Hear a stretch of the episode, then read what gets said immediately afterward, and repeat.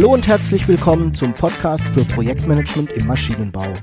Das ist der Podcast für Menschen, die technische Produkte entwickeln. Aus der Praxis für die Praxis.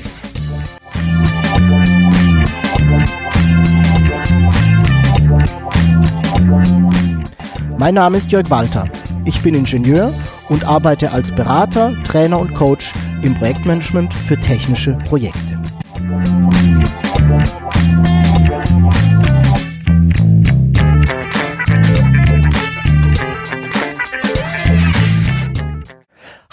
Und herzlich willkommen zum Podcast für Projektmanagement im Maschinenbau.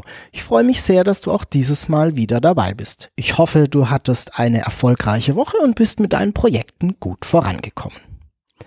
Mit dieser Episode schließe ich erstmal das Fokusthema Projektsteuerung ab. Keine Angst, wir werden das im weiteren Verlauf des Podcasts auf jeden Fall nochmal aufgreifen.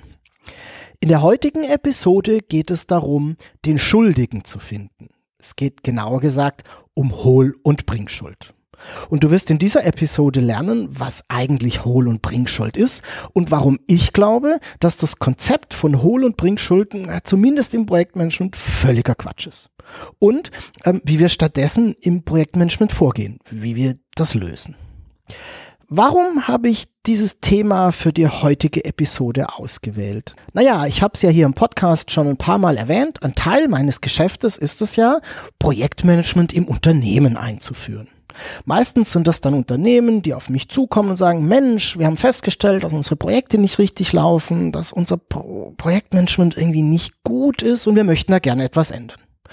Und meistens finde ich dann eine Situation vor, in der die ja, Projektleiter auf verlorener Position sind, meistens so ein bisschen das Mädchen für alles, sich in der Regel auch nicht unterstützt fühlen, und zwar weder von ihrem Team, das es meistens aus meiner Sicht auch gar nicht gibt, ähm, auch, aber auch nicht von ihren Auftraggebern. Und ja, zur Krönung des Ganzen ist dann auch noch bei einem schlechten Projektfortschritt oder Erfolg der Projektleiter derjenige, der dafür verantwortlich gemacht hat. Also die, er ist derjenige, der die Schuld an allem trägt und naja, schließlich ist er ja der Projektleiter und damit auch verantwortlich für das Projekt, oder? Klingt logisch. Ähm, ich habe da dann etwas Spannendes beobachtet. In solchen Begriffen wird eben sehr oft der Begriff Schuld verwendet. Ähm, es geht immer darum, wer an etwas schuld ist. Und wenn ich mit diesen Mitarbeitern in solchen Unternehmen eben beginne, das Projektmanagement auszuarbeiten, kommen wir fast unweigerlich irgendwann eine Situation, in der mir die folgende Frage gestellt wird. Und zwar meistens von einem Projektleiter. Herr Walter, sagen Sie doch mal, hat der Projektleiter denn jetzt nun die Hohlschuld oder die Teammitglieder die Bringschuld für eine Information?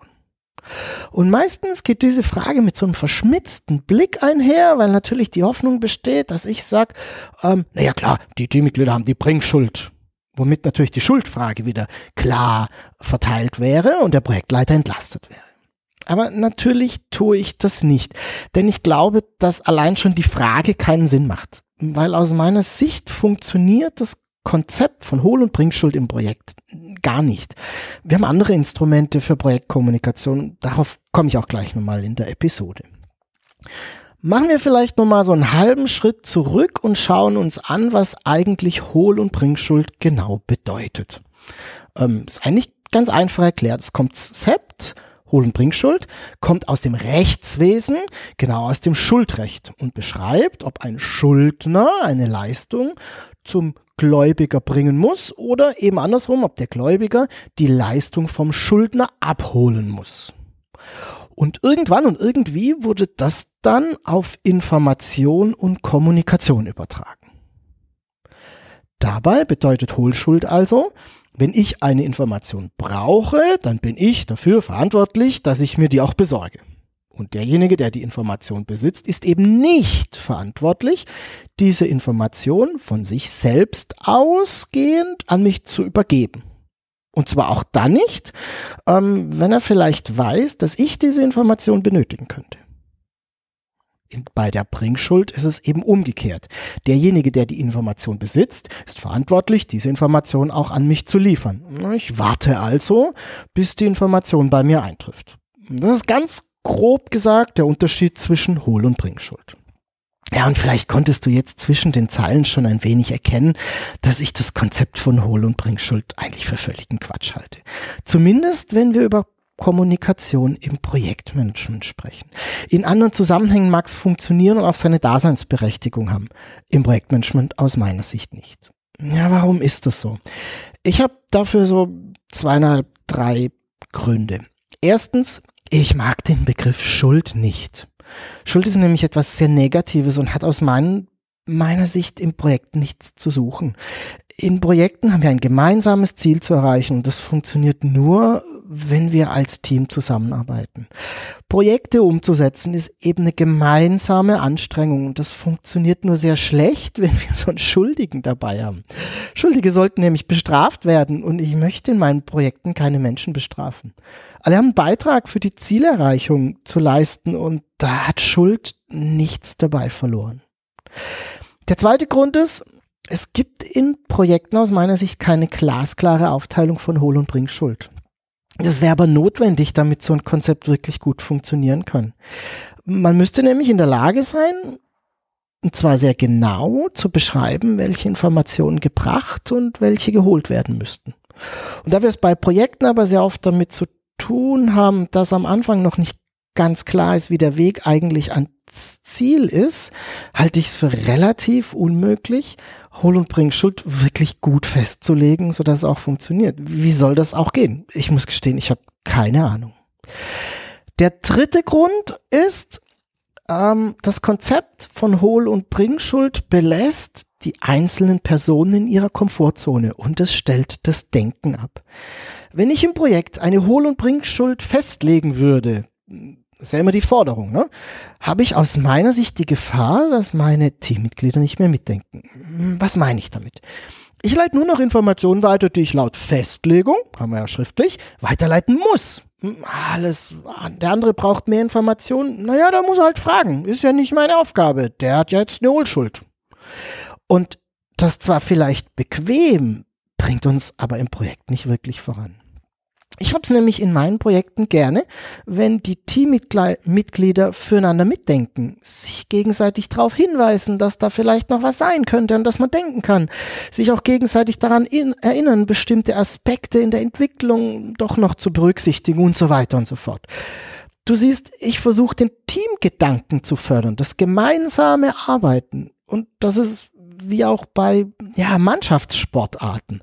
Auch da sind Teams nur dann wirklich erfolgreich, wenn sie zusammenarbeiten und füreinander einstehen und miteinander arbeiten. Und genau das möchte ich auch in meinem Projekt haben.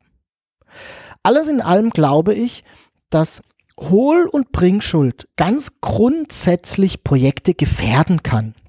Es führt nämlich dazu, dass bestimmte Themen und Fragestellungen im Projekt nicht vollständig beleuchtet und bearbeitet werden naja, Schuldzuweisungen sind vorprogrammiert, das ist ja auch logisch. Wir sprechen ja auch von Hohl- und Bring Schuld. Und all das führt dazu, dass wir uns mit vielen anderen Dingen beschäftigen, aber nicht mit unserem Projekt. Und so etwas kann definitiv Projekte gefährden. Okay, jetzt habe ich dir erklärt, warum ich glaube, dass Hohl- und Bringschuld im Projektmanagement nicht funktionieren. Aber irgendwie müssen wir es ja regeln. Ne? Wie sollen denn Informationen fließen, oder? Irgendwie brauchen wir eine Regelung dafür. Und unsere Antwort darauf im Projektmanagement ist Projektkommunikation. Was ich mit Projektkommunikation meine, habe ich schon mal in der Episode 13, glaube ich, etwas genauer erklärt. Ich verlinke dir das gerne in den Show Notes.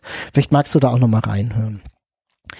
Eines der wesentlichen Instrumente der horizontalen Kommunikation im Projekt, du erinnerst dich vielleicht, ne? also horizontale Kommunikation im Projekt war die Kommunikation innerhalb des Projektteams. Eines der wesentlichen Instrumente ist die Projektteamsitzung.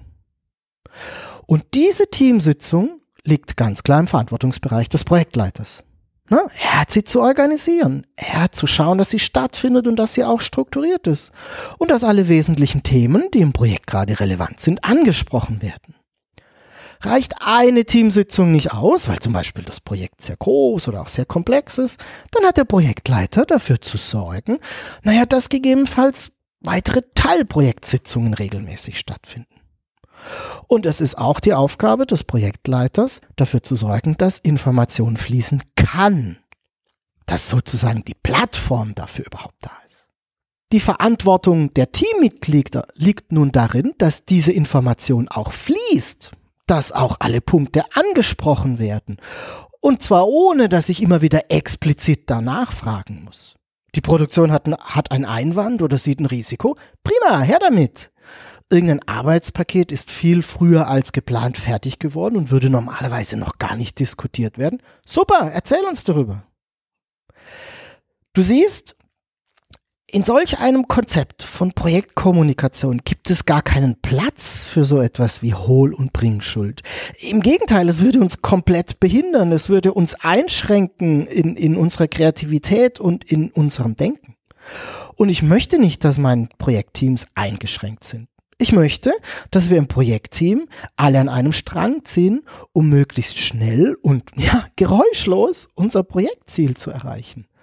Und dafür brauche ich keine Hohl- und Bringschuld. Im Gegenteil, dafür brauche ich lediglich eine gut funktionierende Projektkommunikation mit selbstständig denkenden Teammitgliedern, die aktiv ihren Beitrag im Projekt leisten.